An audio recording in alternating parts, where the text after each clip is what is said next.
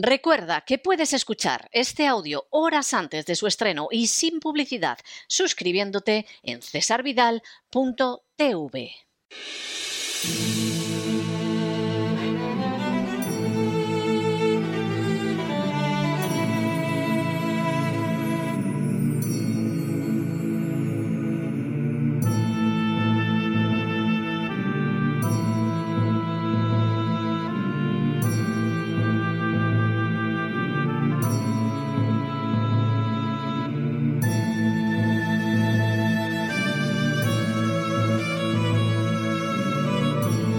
La voz con César Vidal, desde el exilio.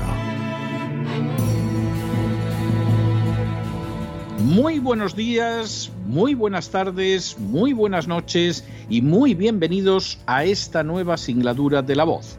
Soy César Vidal, hoy es el jueves 24 de marzo de 2022 y me dirijo a los hispanoparlantes de ambos hemisferios a los situados a uno y otro lado del Atlántico y como siempre lo hago desde el exilio. Corría el año 29 después de Cristo cuando un rabino procedente de Galilea se dirigió a sus discípulos para enseñarles. En un momento de su exposición, el rabino formuló la siguiente pregunta: Mayoil haadam ki et kol haolam benafsho tishahet lo que podría traducirse como ¿de qué le servirá al hombre ganar el mundo si pierde su alma? La cuestión planteada por el rabino distaba mucho de carecer de importancia o de reducirse a una pregunta retórica. La realidad es que la gente se afana por conseguir bienes materiales, por lograr fama, por obtener repercusión social. En la mayoría de los casos, esos intentos se ven coronados por el fracaso o al menos no alcanzan a satisfacer al que los lleva a cabo. En otros, sin embargo, la persona obtiene buena parte de lo que persigue o incluso todo. Sin embargo, en unos y otros casos se ha perdido de vista lo más relevante. Hay algo que resulta muchísimo más importante que la fortuna, la popularidad, la influencia o el poder, y es la integridad. Una integridad que va unida a un destino eterno. Siendo conscientes de ello, ¿de qué le sirve a cualquiera ganar mucho, todo, el mundo entero, si al fin y a la postre pierde su alma y con esa pérdida pierde todo? La respuesta es obvia de nada, porque nada absolutamente compensa perder el alma. Por cierto, el rabino en cuestión se llamaba Jesús de Nazaret. Hace unas horas tuvo lugar el fallecimiento de Madeleine Albright. Sin ánimo de ser exhaustivos, los hechos de su vida son los siguientes. Primero, el 15 de mayo de 1937 nació en Praga, Checoslovaquia, la futura Madeleine Albright con el nombre de Marillana Korbel. Sus padres eran judíos convertidos al catolicismo, una circunstancia que años después Madeleine Albright afirmaría que se le había ocultado. Segundo, la familia Corbel pasó la guerra en Gran Bretaña, pero al concluir regresó a Praga, donde les proporcionaron un lujoso apartamento en el distrito de Razani. El apartamento había pertenecido a una familia industrial alemana que fue expulsada del país en virtud de los decretos del checoslovaco Benes. Tercero, Siendo Korbel embajador de Checoslovaquia en la República Popular Federal de Yugoslavia, Marillana fue enviada a estudiar en Suiza, donde cambió su nombre a Madeleine. Cuarto, en 1948, al llegar al poder los comunistas en Checoslovaquia, Korbel dejó su cargo y comenzó a trabajar para la ONU enviando a su familia a los Estados Unidos. Corbel se reuniría poco después con ellos, obteniendo asilo político y convirtiéndose en decano de la Escuela de Relaciones Internacionales de la Universidad de Denver, donde llegaría a enseñar la futura secretaria de Estado de Estados Unidos, Condoleezza Rice. Quinto, Madeleine realizó estudios en el Wellesley College en Wellesley, Massachusetts, con una beca completa especializándose en ciencias políticas y graduándose en 1959. El tema de su tesis fue el antiguo primer ministro checoslovaco Zdeněk Firlinger. Sexto, En 1957, Madeleine se había nacionalizado americana y dos años después se casó con Joseph Medill Patterson Albright, un sobrino de Alicia Patterson, propietaria de Newsday y esposa del filántropo Harry Guggenheim. Séptimo. En enero de 1960 la pareja se mudó a Chicago, Illinois, donde él trabajó como periodista en el Chicago Sun-Times y Albright trabajó como editora de imágenes para la Enciclopedia Británica y posteriormente en Newsday, el medio de la tía de su marido. Octavo. En 1962 la familia se mudó a Washington, donde Albright estudió relaciones internacionales y ruso. Noveno. En 1963 murió la tía de Joseph, Alicia Patterson, y los Albright regresaron a Long Island con la idea de que Joseph se hiciera cargo del negocio de los periódicos familiares. Madeleine Albright realizó entonces un curso de posgrado impartido por Zbigniew Brzezinski, quien más tarde se convirtió en su jefe en el Consejo de Seguridad Nacional de Estados Unidos y al que Madeleine Albright siempre consideraría su mentor. Décimo. En 1972, Madeleine Albright realizó una campaña en favor del senador Edmund Muskie de Maine. Esta asociación con Muskie la llevó a un puesto como su principal asistente legislativo en 1976. Un décimo. El gran salto a la política lo dio Madeleine Albright en 1978, cuando Brzezinski fue nombrado asesor de seguridad nacional por el presidente Carter y la reclutó para trabajar en el ala oeste como enlace con el Congreso del Consejo de Seguridad Nacional. Duodécimo. Tras la derrota electoral de Carter en 1980 ante Ronald Reagan, Albright se convirtió en asesora principal de política exterior del Partido Demócrata, respaldando a la candidata a la vicepresidencia Geraldine Ferraro en 1984 y al candidato presidencial Michael Dukakis en 1988. Ambas campañas concluyeron en derrota. Décimo tercero. En 1993, el presidente Clinton la nominó para ser embajadora de los Estados Unidos ante Naciones Unidas, su primer puesto diplomático. La actuación de Albright fue muy controvertida. Así, durante todo el año 1994 se negó de manera encarnizada a calificar el genocidio de Ruanda como tal. Albright después intentaría cubrir su incompetencia cargando contra el secretario general de la ONU, Butros Butros Ghali. Décimo cuarto. El 12 de mayo de 1996, Madeleine Albright defendió las sanciones económicas contra Irak en el programa 60 Minutes. En el curso del mismo, la periodista Leslie Stahl le dijo, Hemos escuchado que ha muerto más de medio millón de niños. Quiero decir que es más que los niños que murieron en Hiroshima. ¿Y sabe? ¿El precio merece la pena? La respuesta de Albright fue rotunda pensamos que el precio merece la pena. El segmento ganó un premio Emmy y dejó en pésima posición a una Madeleine Albright que justificaba la muerte de medio millón de niños inocentes como algo que había merecido la pena. Décimo quinto. También en 1996, Madeleine Albright entró en un pacto secreto con Richard Clark, Michael Sheehan y James Robin para derribar al secretario general de la ONU, Butros Butros Ghali, quien se postulaba sin oposición para un segundo mandato.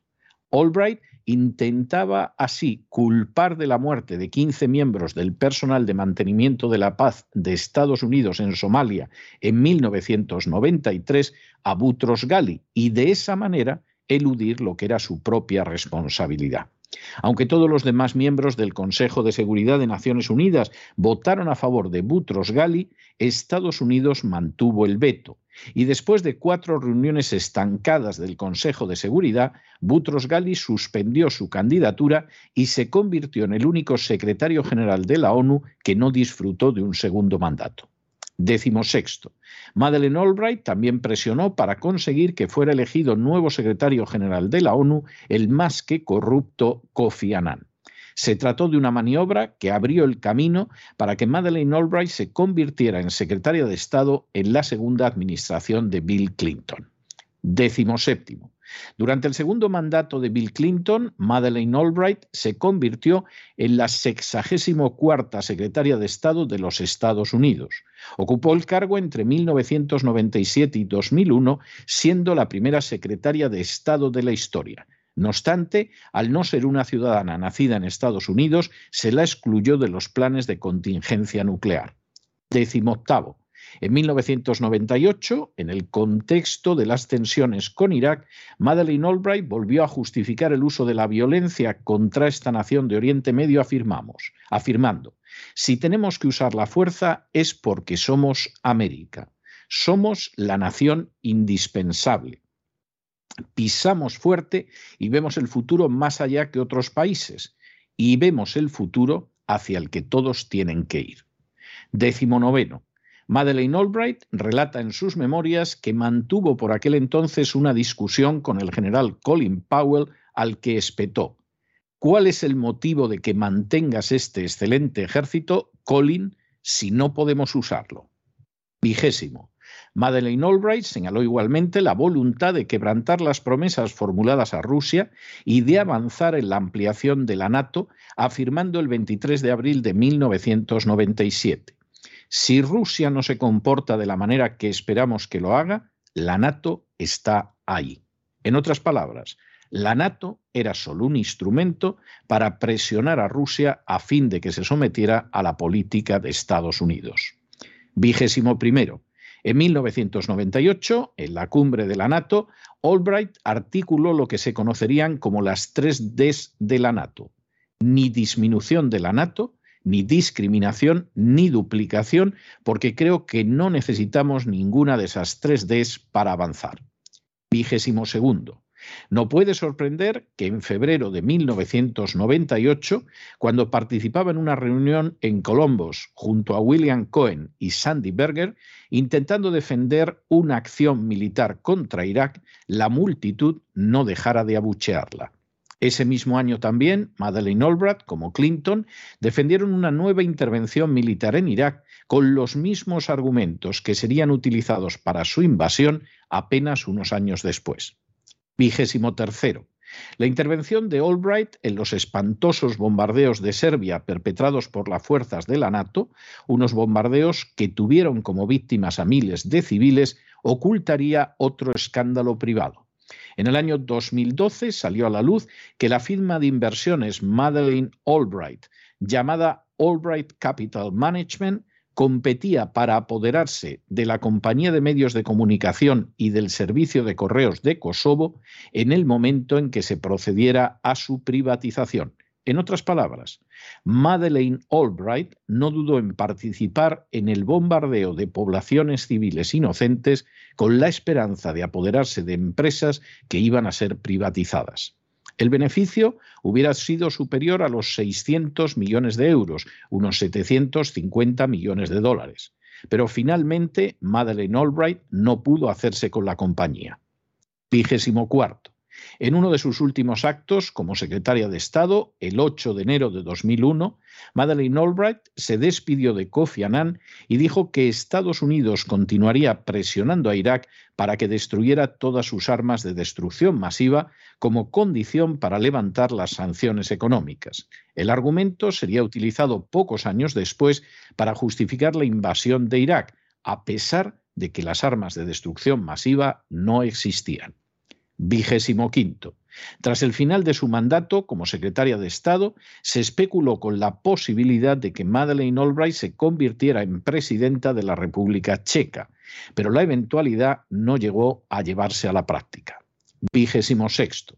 En el año 2003, Madeleine Albright aceptó un puesto en el Consejo de Administración de la Bolsa de Nueva York, pero dos años después tuvo que renunciar al cargo tras el escándalo relacionado con la indemnización de 187 millones de dólares y medio entregados a Richard Grasso, presidente de la Junta de Directores de la NISE.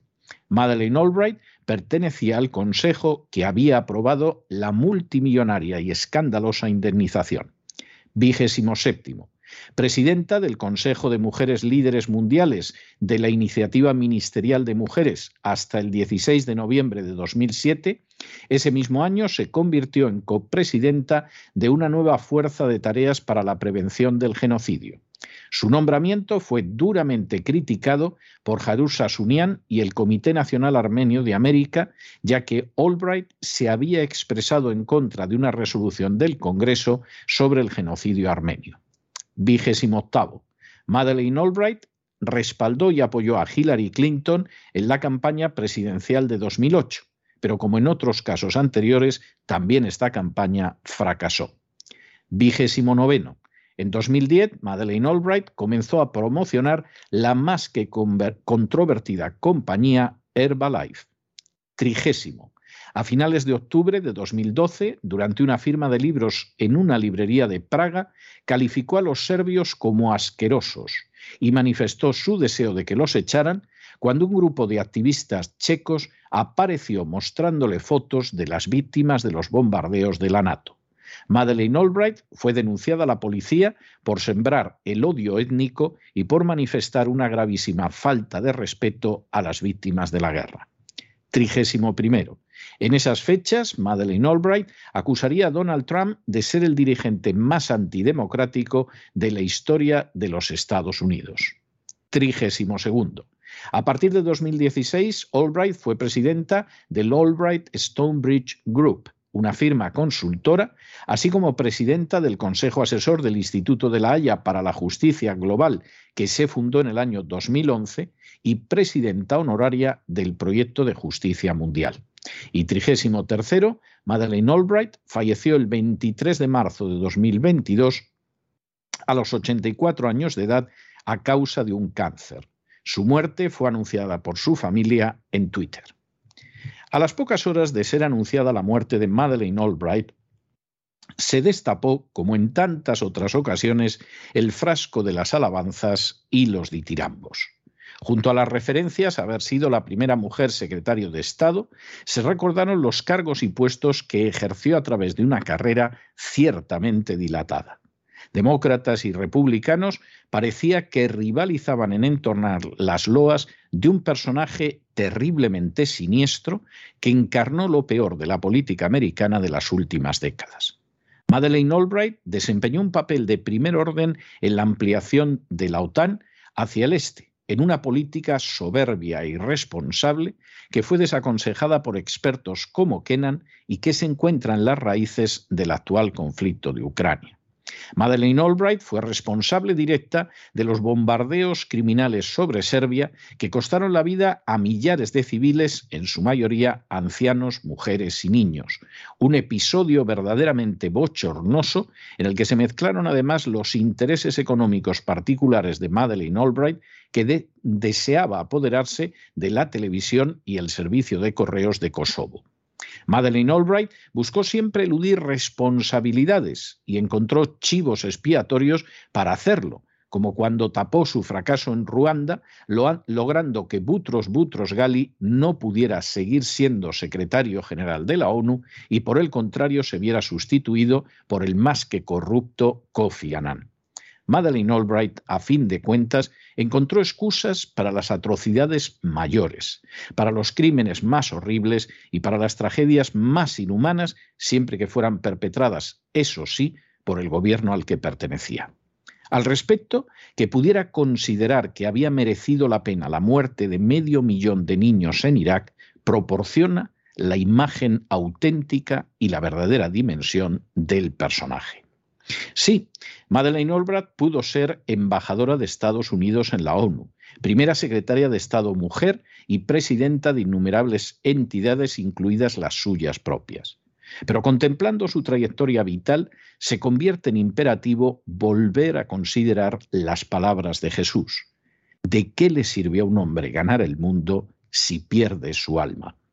¿De qué le sirvió a Madeleine Albright ser la primera secretaria de Estado si desde ese cargo sembró la muerte de inocentes, si desde ese cargo plantó las semillas de múltiples desgracias, incluso de sus aliados, y si desde ese cargo pretendió justificar nada más y nada menos que la muerte de medio millón de criaturas inocentes.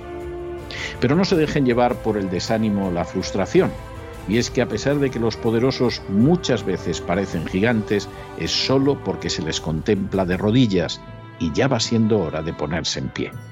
Mientras tanto, en el tiempo que han necesitado ustedes para escuchar este editorial, la deuda pública española ha aumentado en cerca de 7 millones de euros. Y por cierto, por cierto, una parte de esa cantidad va a las furcias mediáticas que no realizarán este examen de la trayectoria vital de Madeleine Albright. Muy buenos días, muy buenas tardes, muy buenas noches. Les ha hablado César Vidal desde el exilio. Que Dios los bendiga.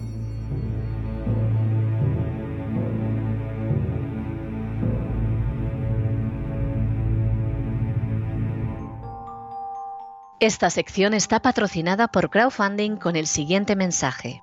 Nuestro Señor Jesucristo, el único Dios verdadero, es misericordioso y nuestro Salvador.